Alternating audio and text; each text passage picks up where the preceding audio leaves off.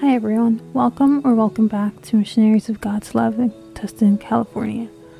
Before we begin, find a nice, quiet place to sit down with your back, neck, and shoulders relaxed, and ask the Holy Spirit to join you throughout the meditation, throughout the day and the days ahead. Take a deep breath and savor the fresh air that is given to us by God. The Imitation of Christ says, quote, But they who love Jesus for the sake of Jesus and not for the some special comfort of their own, bless him in all tribulation and anguish of heart, as well as in the state of highest comfort. And although he should never be willing to give them comfort, they, notwithstanding, would ever praise him, and wish to be always giving thanks.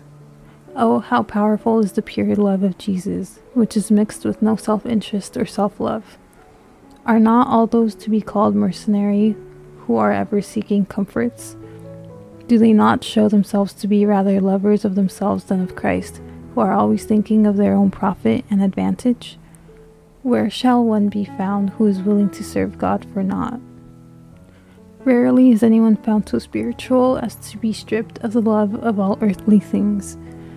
For where is any man to be found that is indeed poor in spirit and free from all creatures? From afar, yeah, from the ends of the earth is his value. If a man should give all his substance, yet it is nothing, and if he should practice great repentance, still it is little. And if he should attain to all knowledge, he is still afar off.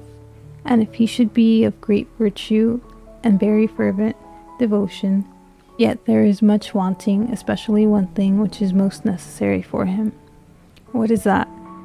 That leaving all, he forsake himself and go wholly from himself and retain nothing out of self love.